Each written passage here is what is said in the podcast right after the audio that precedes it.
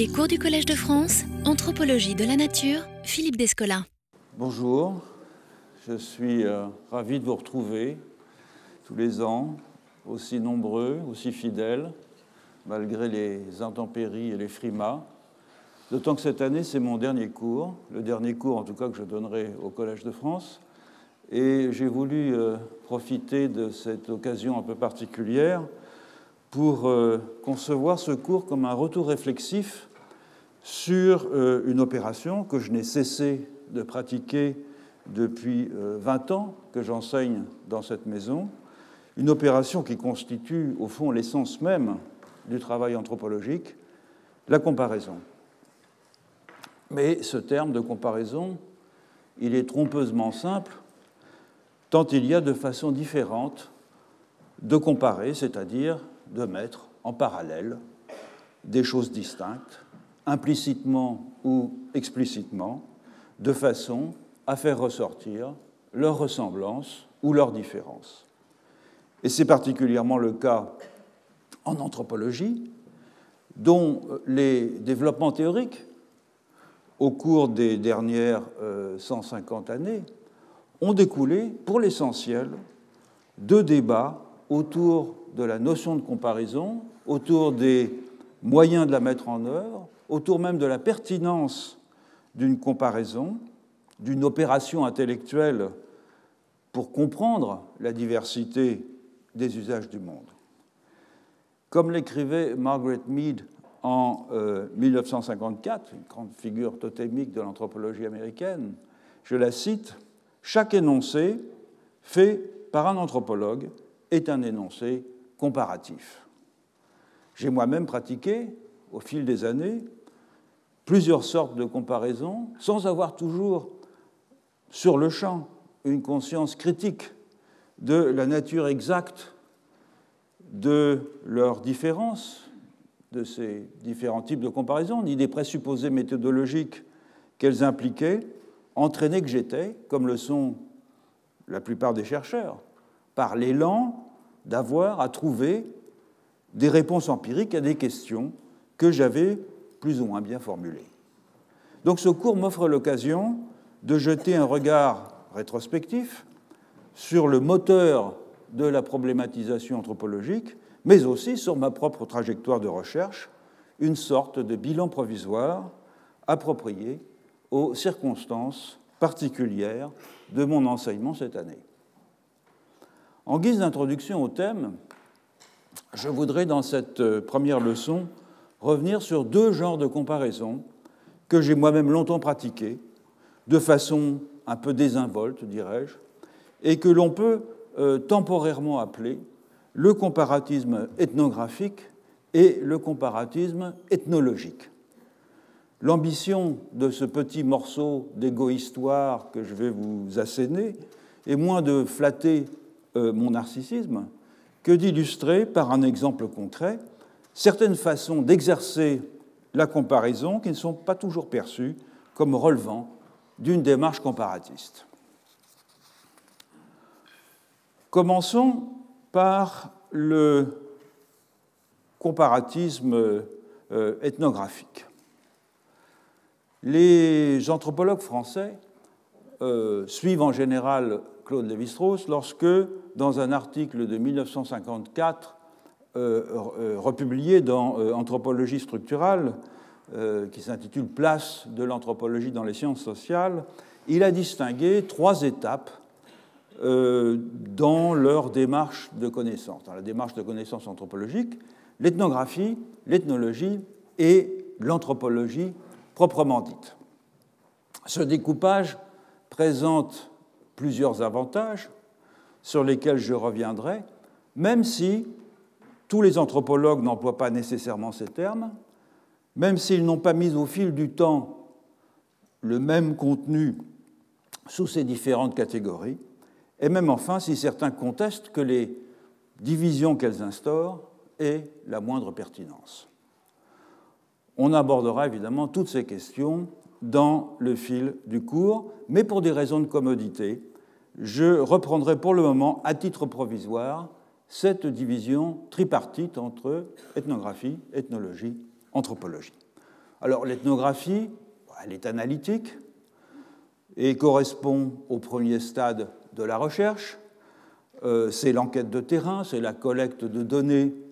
euh, de toutes sortes sur une société particulière, aboutissant d'ordinaire à une étude monographique. Et depuis euh,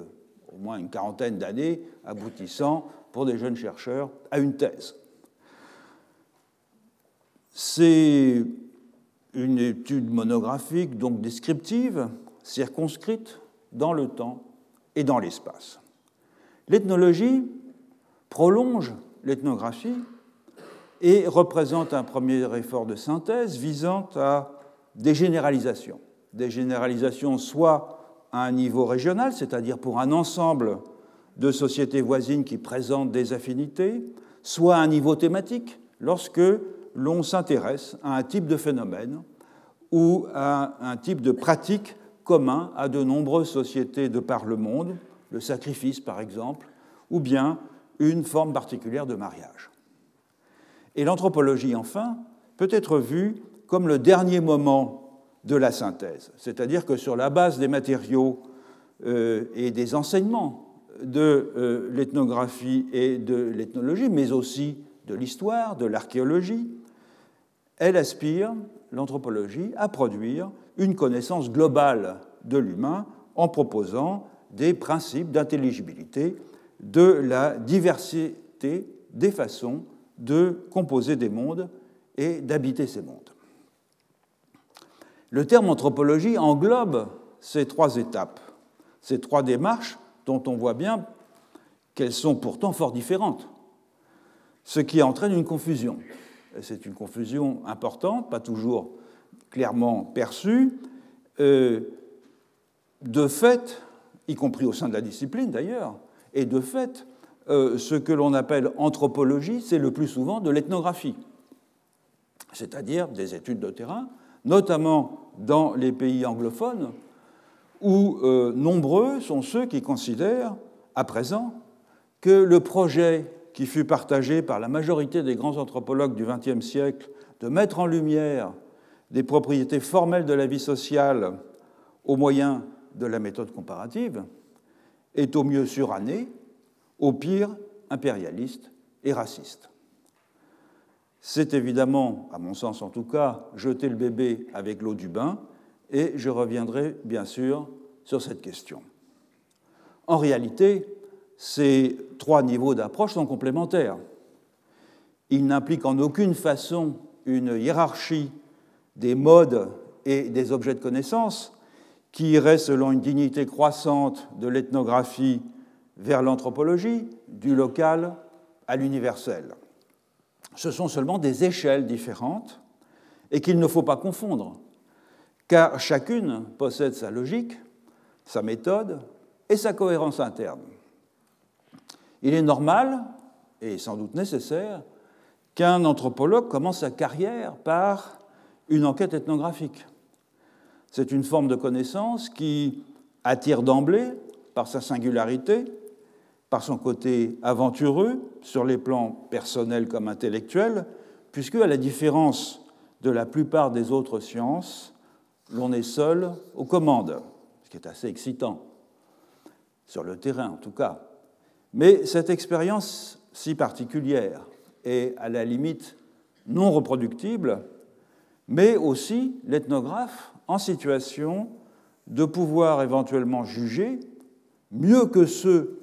qui ne se sont jamais engagés dans une entreprise de cette nature, de juger donc de la pertinence des informations ethnographiques rapportées par d'autres, et donc du crédit que l'on peut leur accorder comme matériaux pour élaborer des synthèses ethnologiques ou des modèles comparatifs. Les anthropologues qui rechignent au comparatisme ou qui le rejettent comme une option théorique indue, célébrant par contraste la description empirique d'une réalité sociale appréhendée pour elle-même, ne prennent pas suffisamment conscience que la démarche ethnographique elle-même est comparatiste de part en part. C'est ce qu'impliquait Margaret Mead dans la citation que j'ai donné tout à l'heure. Ce comparatisme ethnographique le plus souvent implicite, il repose sur trois ressorts principaux. Il y a d'abord la comparaison, plus ou moins consciente, entre les usages et les pratiques que l'on observe et celles qui ont cours dans la culture de l'observateur, un décalage qui est le moteur propre de la curiosité ethnographique et qui incite l'ethnographe à tenter de comprendre la singularité de ce qu'il observe en la mettant en regard des réponses que ses propres concitoyens apportent d'ordinaire à des situations que toute l'humanité rencontre. Si le traitement des morts m'est apparu si euh, particulier chez les Hatchoirs, avec sa politique euh, systématique d'oblitération volontaire du souvenir des défunts, c'est qu'il contrastait, au premier chef, avec la manière dont les cultures occidentales traitent leurs propres morts en célébrant pieusement leur mémoire pendant plusieurs générations. Donc cette dialectique de l'altérité, qui conduit tout à la fois à prendre acte de l'étrangeté de ce que l'on observe au regard des valeurs auxquelles on adhérait jusqu'alors, tout en éprouvant que ces mêmes valeurs deviennent insidieusement étrangères à soi-même, du fait du contraste qu'elles présentent avec la réalité devenue banale dans laquelle on est immergé, cette dialectique est un nœud crucial de l'anthropologie et elle est caractéristique évidemment du comparatisme ethnographique. Je reviendrai longuement sur cette forme de comparatisme ethnographique dans une leçon ultérieure. Le deuxième ressort comparatif de l'ethnographie, c'est la mise en évidence des ressemblances et des différences entre la situation observée par l'ethnographe et celle que des collègues ont décrite dans des circonstances analogues et pour des sociétés analogues. Il est rare en effet qu'un ethnographe ne tente pas de resituer la singularité de ce qu'il décrit par rapport à ce que des prédécesseurs éventuels, proches ou lointains, ont eux-mêmes écrit sur la société qu'il observe puisque au fond la répétition au fil du temps des enquêtes sur une même société est maintenant la situation la plus commune. Ou par rapport à des questions plus générales que les institutions de cette société posent par rapport aux institutions de sociétés du même genre. Autrement dit, un système de mariage ou un type de culte des ancêtres observé sur le terrain prendra ainsi une signification plus riche s'il est mis en regard, même de façon allusive, euh, de pratiques analogues décrites ailleurs. Donc cette comparaison ethnographique, et qui est d'ailleurs assez souvent une comparaison avec les manières de faire et de penser des collègues, plutôt qu'une comparaison entre sociétés, puisqu'elle vise au premier chef euh, à mettre en évidence la subtilité de l'interprétation de l'ethnographe, c'est-à-dire le parti analytique qu'il a su tirer de l'observation d'une réalité sociale au moins autant euh, que l'originalité des institutions de la société qu'il décrit. Permettez-moi d'illustrer mon propos, puisque j'ai dit que je ferai un peu d'égo-histoire aujourd'hui, avec mon expérience d'ethnographe chez les Alchoirs de l'Amazonie équatorienne. Pour toutes sortes de raisons sur lesquelles je ne reviendrai pas, j'avais décidé d'étudier les rapports que cette société de chasseurs et d'horticulteurs sur Brûlis entretenait avec leur environnement. Dès le départ, mon enquête ethnographique se situait donc à l'intérieur de deux horizons comparatifs explicites. D'une part, ce que j'avais lu avant mon départ sur les sociétés de l'ensemble linguistique et culturel jivaro dont les Hatchoirs constituaient l'une des tribus, jusqu'alors non décrite, c'était le choix, la raison qui m'avait poussé à les étudier, et bien qu'elle fût de qualité inégale, cette littérature était déjà à l'époque considérable. D'autre part, ce que j'avais lu, avant mon départ, sur l'ethnologie des sociétés amazoniennes en général, et notamment sur leur rapport à la nature, puisque mon sujet était celui que j'avais, mon sujet d'élection, celui que j'avais choisi euh, de travailler principalement, était les rapports de cette société avec son environnement. Et c'est sur le comparatisme découlant de ce dernier point que je voudrais maintenant insister. Les travaux d'ethnoécologie, disons, euh, concernant euh, l'Amazonie étaient à l'époque, au début des années 70, fondés sur un déterminisme environnemental implacable. On considérait que certaines contraintes spécifiques des écosystèmes auxquels les sociétés autochtones devaient s'adapter expliquaient le développement d'institutions euh, particulières supposées répondre de façon adéquate, adaptative à ces contraintes. Donc pour les tenants d'une école qu'on appelait à l'époque le matérialisme culturel, qui était le courant dominant aux États-Unis euh, dans l'étude des populations amazoniennes, ces contraintes, elles résultaient principalement de la rareté en protéines accessibles pour l'alimentation humaine, puisque les plantes cultivées par les Amérindiens, le manioc au premier chef, sont riches en calories mais pauvres en protéines. D'où le rôle crucial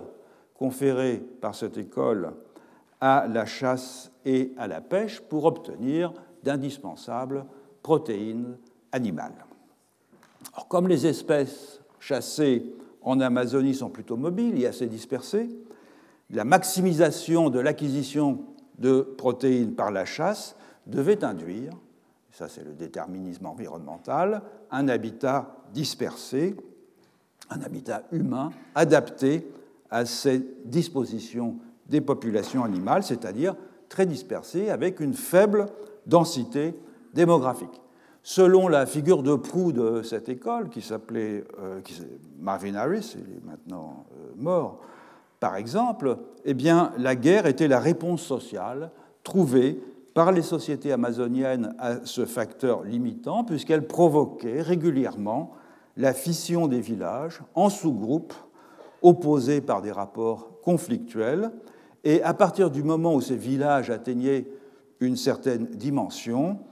les conflits internes permettaient de redistribuer la population de façon plus homogène dans un territoire donné. Donc ça, c'était la, doxa euh, du déterminisme environnemental à l'époque. Donc un ethnographe amateur ou en, devenir comme moi intéressé par les relations entre société et environnement en Amazonie ne pouvait ignorer ces théories dominantes à l'époque et il me fallait donc conduire mes observations des hachoirs en fonction de ce défi comparatif. Et si je souhaitais, proposer, évidemment, des explications plus convaincantes. J'ai donc mené euh, les recherches indispensables. J'ai étudié les chaînes opératoires, les formes de l'accès aux ressources. Euh, j'ai fait des prélèvements de sol pour mesurer le pH des sols. J'ai collecté des plantes. J'ai identifié euh, les principales espèces. J'ai mesuré pendant des mois les quantités de plantes cultivées et de gibier qui rentraient dans les maisons de façon à voir quels étaient les apports en protéines, en calories, en vitamines, etc. M'étant fixé comme objectif de produire euh, une explication alternative à celle du déterminisme écologique qui ne s'en tiendrait pas à des arguments purement épistémologiques, euh, mais qui reposerait sur des éléments euh, factuels susceptibles d'invalider éventuellement cette théorie, il me fallait rassembler ces éléments de façon méthodique et précise. Alors, deux résultats principaux sont ressortis de ces enquêtes. Donc, de cette première forme de comparatisme, comparatisme avec une théorie. D'une part, j'ai montré que le déterminisme technique et environnemental, tel que le mettait en avant l'école matérialiste euh, aux États-Unis, n'avait guère de sens. Car les hachoirs exploitent avec beaucoup d'efficacité deux euh, environnements, deux écosystèmes assez différents. Le premier correspond aux vallées alluviales des grands fleuves, qui sont caractérisées par des vallées fertiles, des sols fertiles, pardon, à une grande abondance de ressources en protéines animales. Le deuxième euh, écosystème, c'est celui de la zone dite euh, interfluviale. C'est un paysage de petites collines avec un relief accidenté, où l'on trouve des sols pauvres et une faune très dispersée, principalement arboricole. Et d'après les maigres données euh, ethnohistoriques et les histoires de vie qu'avec euh, ma compagne et collègue Anne-Christine Taylor nous avions recueillies, eh bien, il semble que les Achuars aient occupé ces deux environnements depuis euh, assez longtemps. Or, si l'on suivait les thèses de l'écologie culturelle ou du matérialisme culturel, les Achuars auraient dû développer, au fil du temps, des institutions différentes chacune adaptée aux contraintes propres à ces milieux. Et ce n'était absolument pas le cas. Donc l'une des raisons pour lesquelles il n'y avait pas de différence majeure, c'est que ces communautés avaient en réalité à leur disposition des ressources dépassant très largement leurs besoins. En prenant en compte la productivité de leurs jardins, les rendements de la chasse et de la pêche, mais aussi l'investissement en énergie et en temps euh, déployé dans ces activités, j'ai pu montrer que les hachoirs euh, disposaient potentiellement de nourrir, de quoi nourrir deux ou trois fois la population présente, et peut-être même plus. Ils n'étaient donc en rien des esclaves de leur environnement. On était plutôt dans le cadre de ce que Marshall Salins a appelé les premières sociétés d'abondance, et plutôt que de concéder un euh, temps de travail équivalent à celui que l'on trouve dans les sociétés industrielles, et d'exploiter ainsi au maximum les potentialités écologiques et économiques du milieu, eh bien les Hachois travaillaient 3 ou 4 heures par jour pour pourvoir abondamment à leurs besoins, et ils restaient évidemment en deçà de ces possibilités de développement. Une philosophie de vie plutôt sage. Donc raisonner en termes d'adaptation à un écosystème m'a paru donc absurde, parce que les Achuars n'étaient pas déterminés dans leur existence sociale par des contraintes environnementales, ou des contraintes environnementales bien sûr très générales, ou par des limitations techniques comme les facteurs limitants que je viens d'exposer, mais ils étaient plutôt déterminés par un idéal d'existence culturellement défini. L'autre conclusion de cette enquête, qui met en doute la pertinence de la notion d'adaptation comme une réponse automatique à des contraintes environnementales, vient de l'étude des méthodes de l'horticulture des sartages, de l'horticulture sur brûlis. Comme les autres Indiens d'Amazonie, les Achuars pratiquent donc cette forme d'horticulture qui a pour effet de transformer profondément la forêt pour ouvrir un jardin, il euh, défriche une parcelle dans la forêt, il brûle les débris végétaux et il plante dans la litière de cendres une soixantaine d'espèces différentes de plantes cultivées, certaines comme le manioc réparties en plus d'une trentaine de variétés, mais il transplante aussi dans leur jardin un nombre presque égal d'espèces sylvestres, non domestiquées généralement des fruitiers, des palmiers et des plantes employées dans la pharmacopée, ou bien ils épargnent ces plantes au moment de la bâtie. En outre, de nombreux petits prédateurs viennent se servir dans les jardins, c'est normal, et ils y laissent, en déféquant, les graines des plantes sylvestres qu'ils ont mangées, lesquelles, lorsqu'elles commencent à germer, sont reconnues euh, par les hachoirs est soigneusement protégé. Donc après trois ou quatre années d'usage, le rendement d'un jardin faiblit et les hachoirs l'abandonnent pour en ouvrir un autre et la forêt recolonise rapidement la parcelle, les espèces cultivées disparaissent, mais les espèces sylvestres transplantées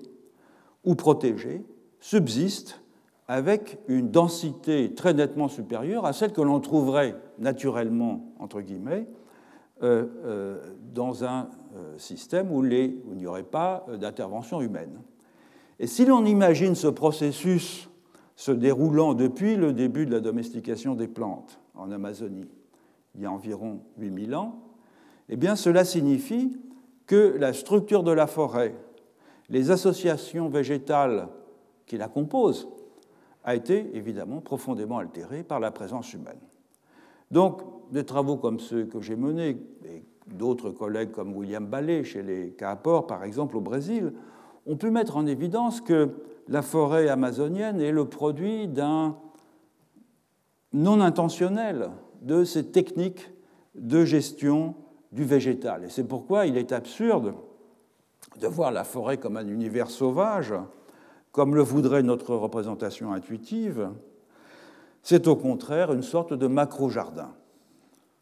Les Amérindiens ne cherchent pas à modifier délibérément la structure végétale.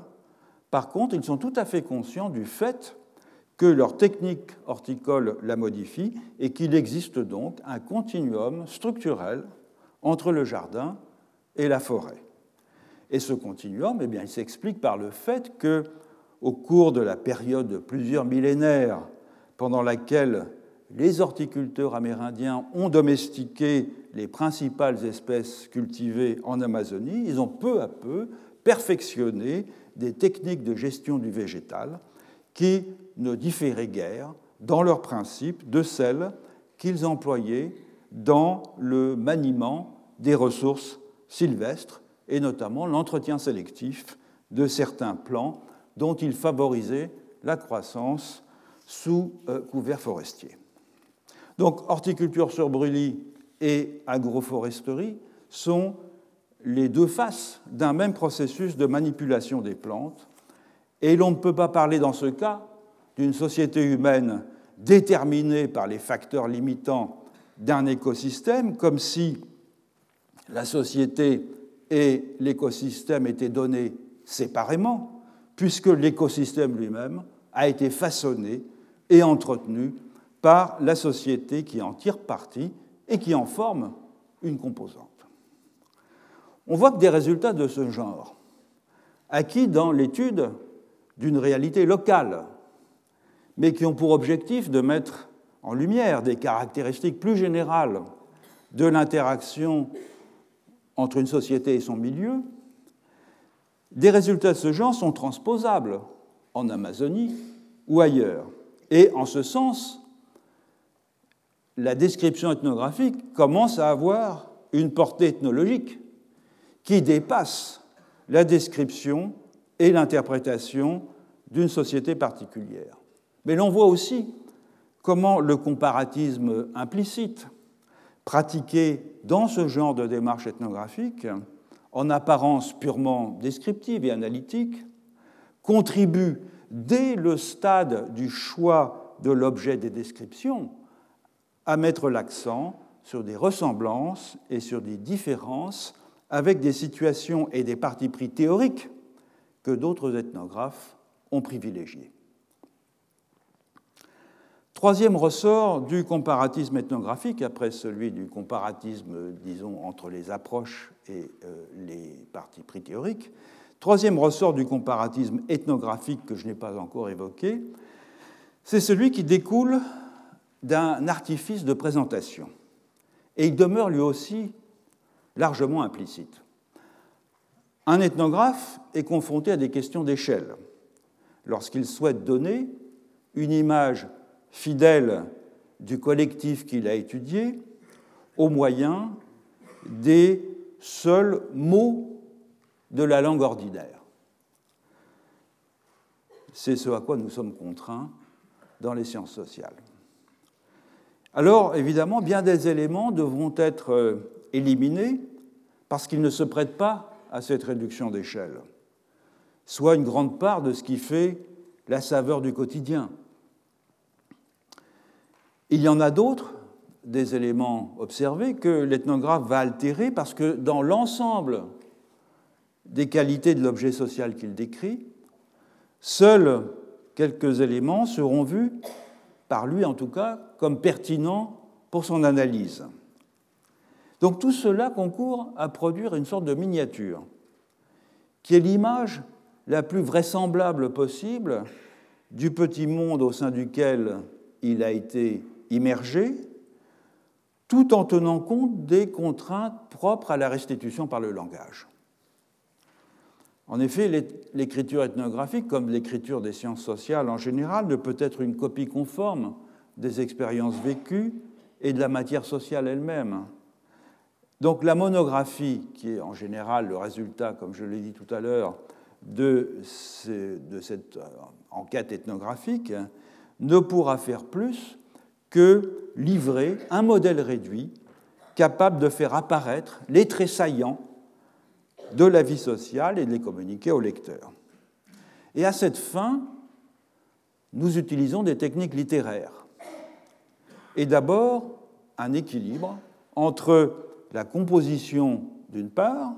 qui permet de choisir dans le flux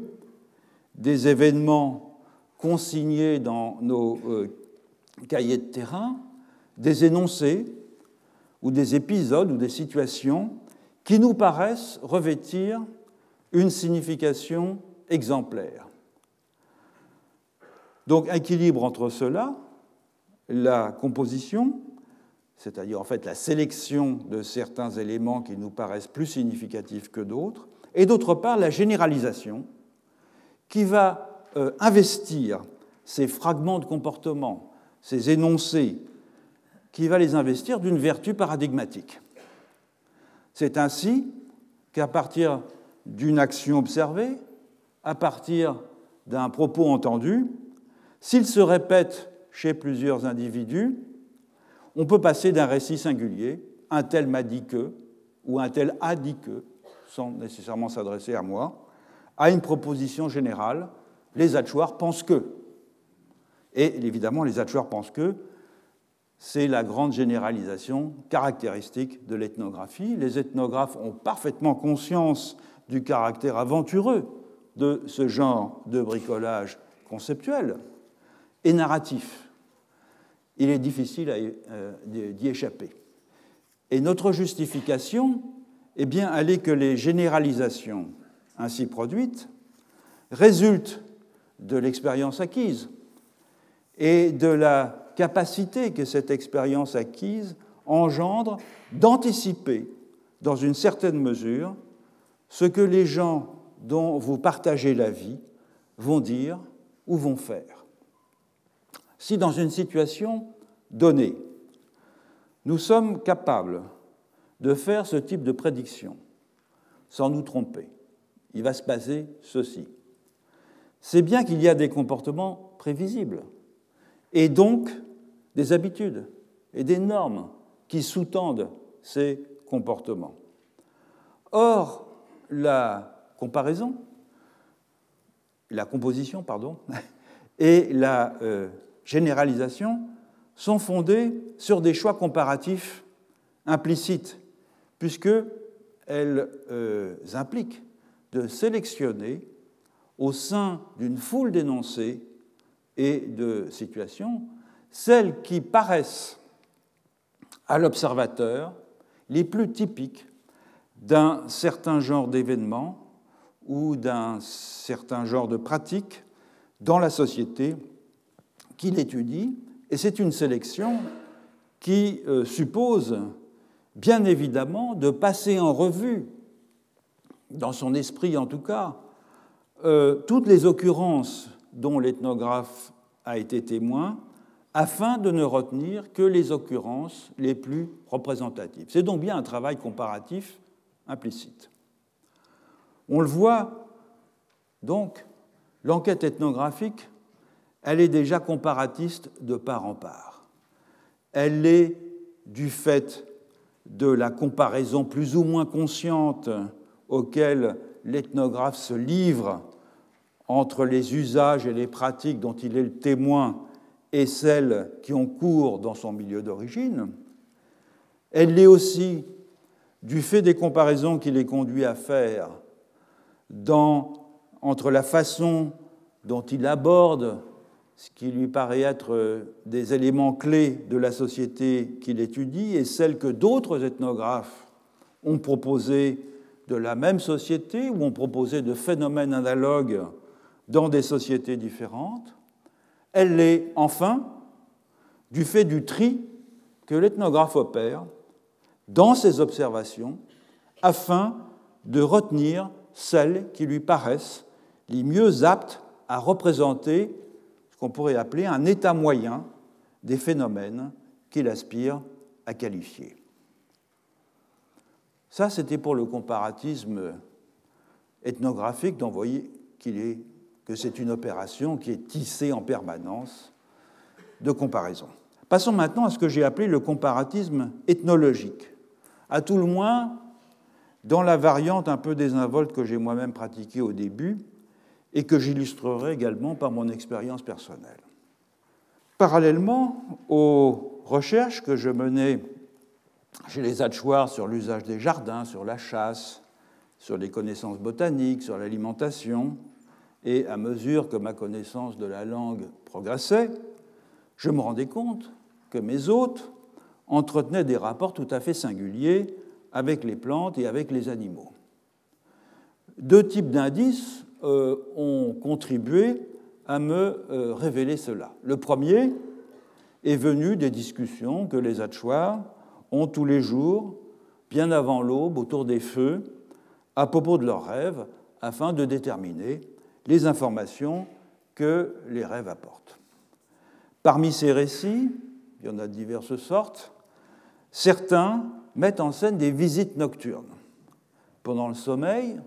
l'âme du rêveur est réputée se déplacer sans contrainte physique, hors de son corps, et rencontrer toutes sortes d'interlocuteurs dans la même situation et qui se présentent à cette âme sous forme humaine. Les rêves sont ainsi l'occasion d'entrer en contact avec les esprits des plantes et avec les esprits des animaux, mais aussi avec les esprits maîtres du gibier, avec les héros des mythes, et quelquefois, ça c'est un plutôt mauvais signe, avec les esprits des morts. Et ces esprits viennent délivrer des messages aux rêveurs. Selon les Hatchoirs, les animaux et les plantes se voient eux-mêmes comme des humains. Et puisqu'ils se voient comme des humains, dans les rêves, lorsque leur âme voyage, eh bien le rêveur les aperçoit sous l'aspect de leur humanité aussi. Et c'est ce qui permet aux humains de communiquer avec eux. Une autre piste que j'ai suivie,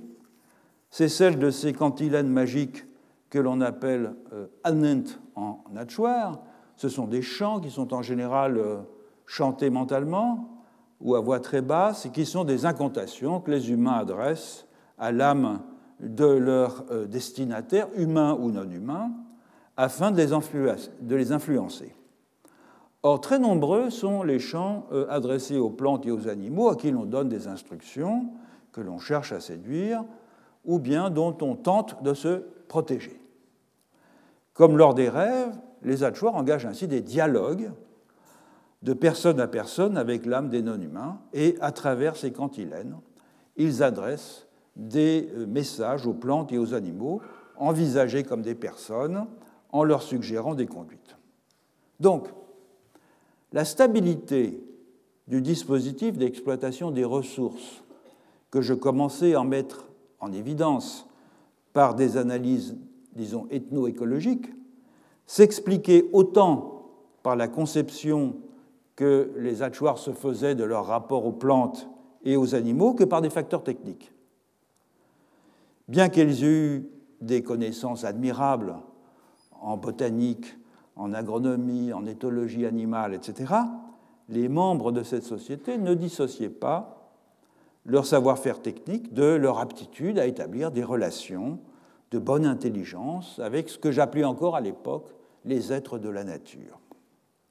Et cela grâce à toutes sortes de mécanismes propitiatoires dont on vient de voir les deux principaux. Il faut attirer l'attention sur le fait que ces euh, mécanismes n'étaient pas de simples outils performatifs, assurant une issue favorable aux activités quotidiennes du fait de l'efficacité magique dont ils auraient été crédités. Traditionnelle de la un énoncé performatif utilisé dans ces circonstances. En réalité, ces énoncés étaient plutôt des moyens commodes de communiquer avec une foule d'entités dépourvues en temps ordinaire de facultés d'expression langagière, notamment les plantes et les animaux, quoique réputés posséder par ailleurs la plupart des attributs reconnus aux humains. Donc, en dépit de leur apparence distinctive, les plantes et les animaux apparaissaient ainsi aux Hatchoirs comme de véritables personnes dont l'humanité foncière était avérée lors de tous ces petits rites presque imperceptibles, ces chants qu'on entendait à peine parce que la plupart du temps ils étaient chantés mentalement en particulier, dont je commençais donc à analyser la mythologie implicite, pour reprendre la terminologie de Lévi-Strauss, c'est-à-dire l'arrière-plan cosmologique sur fond duquel de telles interactions pouvaient se déployer. Et cet arrière-plan, eh bien, il montrait sans ambiguïté que les Hachoirs se comportaient avec les non-humains comme avec des partenaires sociaux, c'est-à-dire en adoptant vis-à-vis d'eux l'attitude et le discours prescrits dans les rapports entre humains. En outre, les Hachoirs se conformaient en cela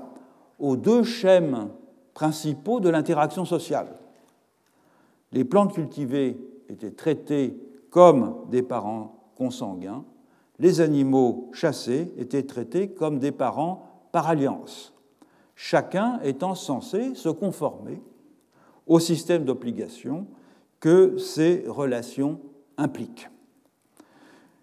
Il faut donc ici rappeler que euh, consanguinité et affinité, qui sont les deux catégories élémentaires, si vous voulez, de la pratique sociale des euh, renvoient aux deux versants de leur système de parenté, un système de parenté dravidien, comme ils sont très communs euh, en euh, Amazonie. Il s'agit d'un système qui euh, distingue très nettement deux catégories de parents, donc les consanguins et les affins, en sorte que quiconque peut identifier par un calcul transitif quel est son lien de parenté peut le faire avec n'importe qui. Le consanguin des consanguins de mes consanguins sera un consanguin pourvu que euh, nous nous trouvions un consanguin en commun. Et cet élément est central parce que selon que l'on a affaire à des consanguins ou à des affins, donc des gens que l'on nomme avec des termes de consanguinité ou avec des termes d'affinité, les attitudes prescrites vont différer. Or, dans les jardins, les femmes qui ont l'essentiel de la charge des activités horticoles traitent les plantes cultivées comme des enfants, donc comme des consanguins, tandis que les hommes, de leur côté, traitent les animaux qu'ils chassent comme des beaux-frères, les maîtres du gibier qui contrôlent ces animaux comme des beaux-pères, donc comme des affins. Et il était ainsi évident que les deux catégories centrales de la vie sociale hachoir, celles qui permettent aux hachoirs de se repérer et d'adopter certains types de comportements vis-à-vis de leurs congénères, ces deux catégories centrales servaient aussi à penser le rapport au non-humain. Et donc, pour reprendre la formule de Georges-André Audricourt, traitement de la nature et traitement d'autrui étaient ici homologues. Que faire de cela? Que faire de cela? À l'époque où je suis revenu en France pour analyser ces matériaux et écrire ma thèse,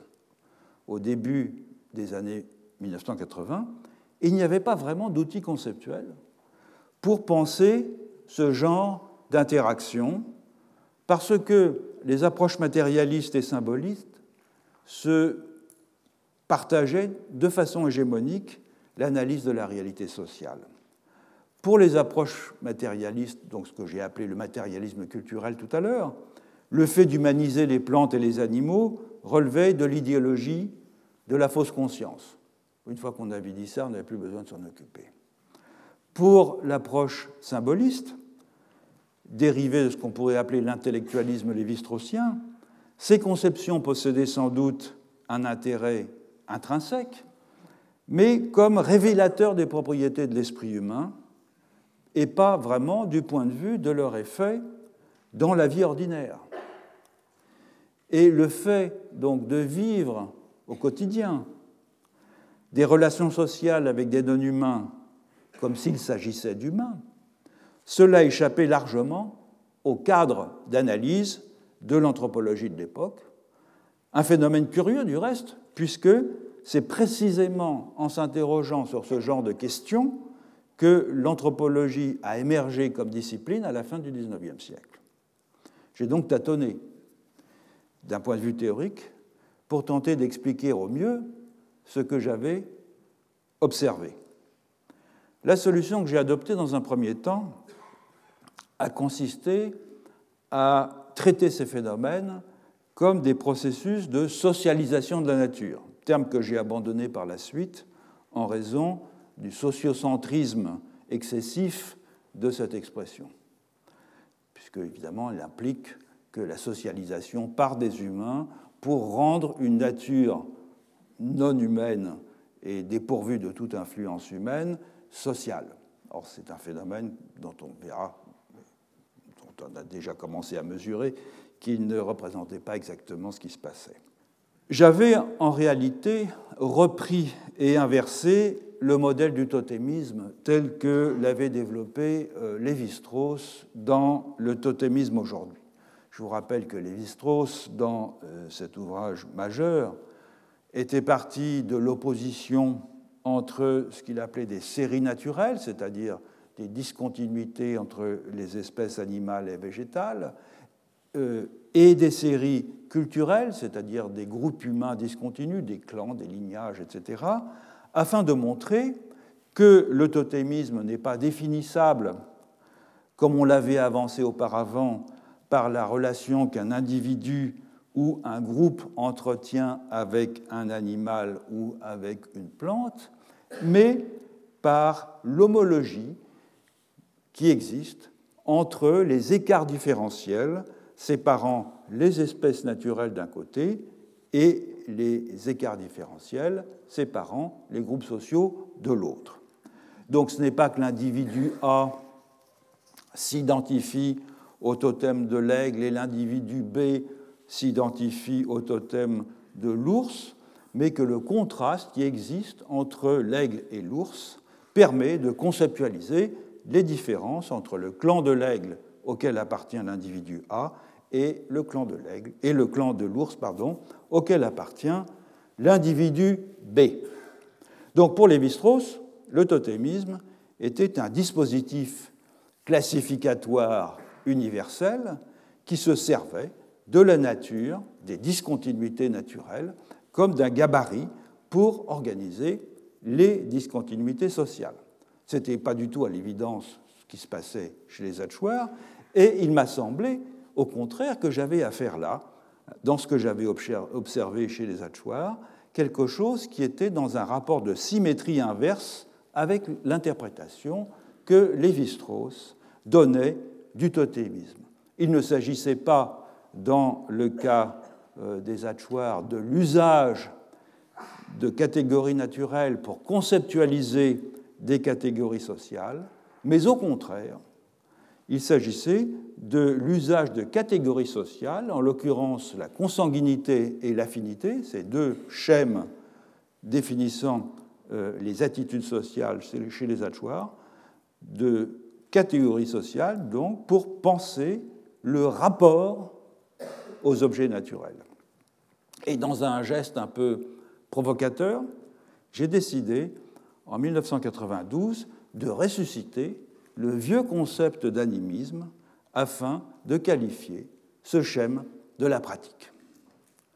Il y avait un risque, évidemment, à utiliser cette notion, tombée depuis longtemps dans le discrédit, et qui remontait à l'anthropologie britannique du XIXe siècle et à Taylor en euh, particulier, c'est-à-dire à des références dont l'anthropologie contemporaine cherchait plutôt à se défaire. Quelques années plus tard, ma collègue de l'université de Tel Aviv, Nourit Bird David, a repris ce terme d'animisme pour qualifier euh, l'attitude à l'égard de l'environnement des Nayaka, un groupe de chasseurs-cueilleurs du Tamil Nadu, en Inde, qui traite aussi les non-humains comme des personnes. Et donc, en conséquence de ces usages, le terme animisme est redevenu commun en anthropologie, il est redevenu fréquentable, on a publié des volumes euh, sur cette notion, au point qu'on l'utilise même maintenant comme une catégorie un peu fourre-tout, un peu à la manière dont on l'utilisait à la fin du XIXe siècle pour désigner euh, toute attitude réceptive, disons, vis-à-vis des esprits. Vous aurez compris que ce n'est pas ma définition de l'animisme, et je vais y revenir à, cette question. Donc, l'animisme, tel que je l'ai euh, initialement défini en contraste avec le totémisme, c'est-à-dire, au fond, l'attribution de propriétés sociales aux non-humains du fait d'une intériorité partagée avec les humains, a constitué la première hypothèse un peu stable sur laquelle j'ai commencé à travailler de façon comparative, en particulier dans mon séminaire de recherche de l'École des hautes études en sciences sociales. Et cela, au fond, sans véritable esprit de méthode, c'est-à-dire sans tenter de théoriser les opérations qui me menaient à généraliser une intuition née de l'observation d'une euh, situation ethnographique particulière, de la généraliser donc à d'autres cas euh, décrits euh, ailleurs. Je voudrais insister sur le caractère, au fond, quasi spontané de cette forme de comparatisme ethnologique et non plus ethnographique, lorsque on est entraîné par l'esprit de découverte, au fond, lorsqu'on glane jour après jour dans l'ethnographie de régions du monde qui, vous sont, qui ne vous sont pas familières, des petits faits qui viennent euh, confirmer ou corroborer une hypothèse, il est rare que l'on mette au premier plan de ces euh, préoccupations le choix d'une méthode par avance clairement définie. On bricole, on bricole avec ce qu'on a, et c'est la productivité, au fond, de cette démarche pointilliste, sa capacité de confirmer une intuition, sa puissance heuristique, qui vont primer sur la rigueur démonstrative. Et les considérations épistémologiques, elles interviennent après coup, un peu comme je le fais à présent, en reconstituant a posteriori les attendus implicites d'une démarche de connaissance. Le comparatisme ethnologique dans lequel je me suis alors jeté à corps perdu, grâce à un séminaire de recherche, l'enseignement est un moyen extraordinaire d'avancer de ce point de vue-là, euh, ce comparatif, je l'ai mené en premier lieu à l'échelle euh, de l'Amazonie. Et il m'a conduit évidemment à lire une énorme masse euh, d'ethnographie sur cette région, et il m'a convaincu que ce que j'avais observé chez les Achuars était valide ailleurs. Alors certes, le fait de concevoir les plantes cultivées comme des personnes euh, liées aux humains par des rapports de consanguinité semblait être, sinon euh, propre aux Givero, du moins difficilement généralisable. En revanche, en revanche, partout en Amazonie, le rapport aux animaux chassés était conçu comme un rapport d'affinité et, plus généralement, un rapport d'affinité qui définissait aussi la façon de concevoir une certaine extériorité, notamment le rapport aux ennemis. Voilà donc quel a été le point de départ de l'induction généralisatrice qui, après d'autres péripéties dont je parlerai plus tard, m'a mené à un modèle que j'ai développé ensuite avec d'autres moyens sur lesquels je reviendrai, notamment dans les cours que j'ai donnés au fil des années au Collège de France. Et la productivité euh, de cette démarche, c'est-à-dire de la comparaison à l'intérieur d'une grande aire culturelle qui était l'Amazonie, m'a conduit dans un deuxième temps à dépasser le cadre de l'ère régionale et m'a conduit à étendre le champ comparatif vers des collectifs dont je pressentais qu'ils n'opéraient pas de discrimination ontologique tranchée entre humains et non-humains. Et donc de façon toujours empirique, et en procédant de proche en proche, j'ai eu ensuite l'occasion de vérifier que dans d'autres régions du monde, le Nord, les populations autochtones du Nord de l'Amérique du Nord, en Sibérie septentrionale et orientale, dans certaines parties d'Asie du Sud-Est, les traits caractéristiques de l'animisme étaient aussi présents. Dans tous ces cas, en effet, bien des non-humains, les animaux notamment, étaient vus et traités comme des personnes dotées d'une âme et de facultés cognitives réputées semblables à celles des humains. Alors j'interromps ici cette euh, récapitulation qui nous a fait parcourir deux formes de comparatisme, comparatisme ethnographique et le comparatisme ethnologique, à travers les tours et les détours empiriques d'un itinéraire de recherche qui se trouve être le mien. Le comparatisme ethnographique comme confrontation de points de vue différents et le comparatisme ethnologique comme méthode inductive de généralisation. Il existe d'autres formes de comparatisme et d'autres que j'ai pratiquées, notamment après celles que je viens d'évoquer, mais ces deux formes de comparatisme-là sont suffisantes pour tirer une conclusion provisoire. Ces deux formes de comparaison, dans lesquelles je me suis engagé au début de ma carrière sans m'interroger outre mesure sur la méthode que je suivais, ce sont les modalités les plus communes de la comparaison anthropologique telles que Evans Pritchard, grand anthropologue britannique, les a décrites dans sa conférence Maret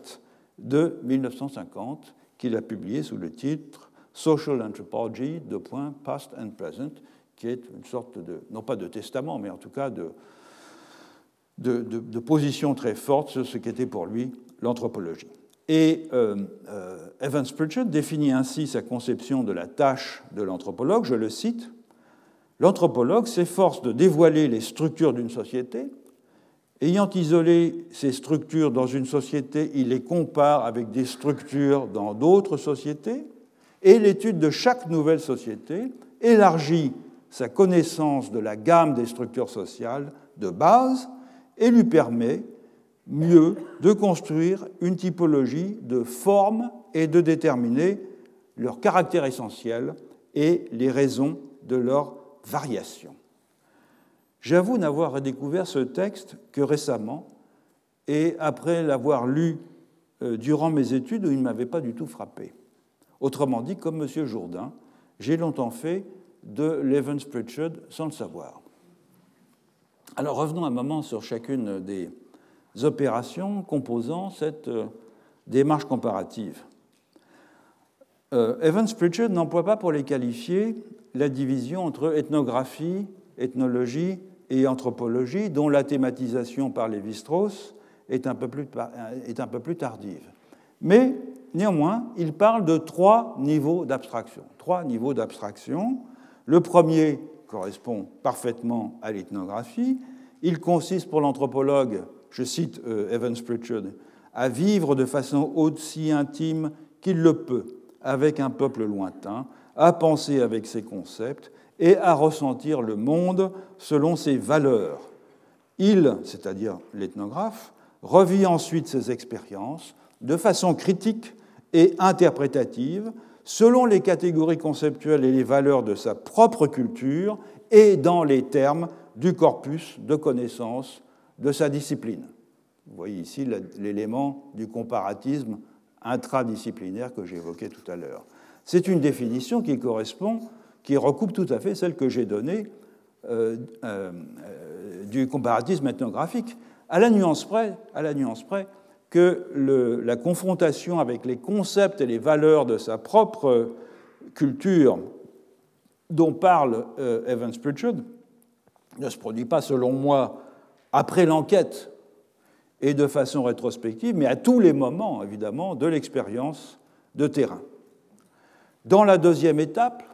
ou deuxième plan d'abstraction, si vous voulez, selon Evans Pritchard, l'anthropologue, je le cite toujours, fait un pas de plus et cherche à révéler la forme latente sous-jacente à une société ou à une culture. Fin de la citation. Et cette forme euh, latente n'est pas une réalité empirique observable, c'est déjà une structure. C'est,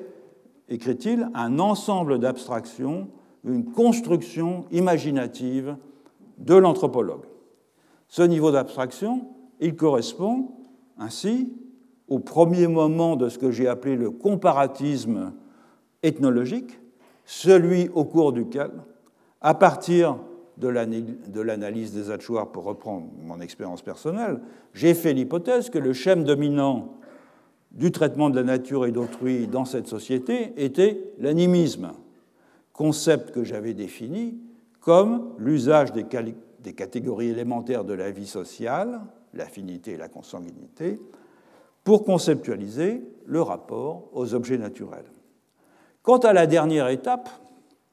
de la démarche proposée par Evans Pritchard, elle consiste pour l'anthropologue, je le cite toujours, à comparer dans une ample gamme de sociétés les structures sociales que son analyse a révélées. Il s'agit donc du comparatisme ethnologique proprement dit, une généralisation à d'autres sociétés du schéma analytique construit pour rendre compte de la structure d'une société particulière, soit un processus d'extension analogue à celui que j'avais moi-même conduit lorsque j'avais transposé le domaine de validité de ma définition de l'animisme, d'abord à d'autres sociétés amazoniennes, puis à des sociétés situées dans d'autres continents. Donc la question que pose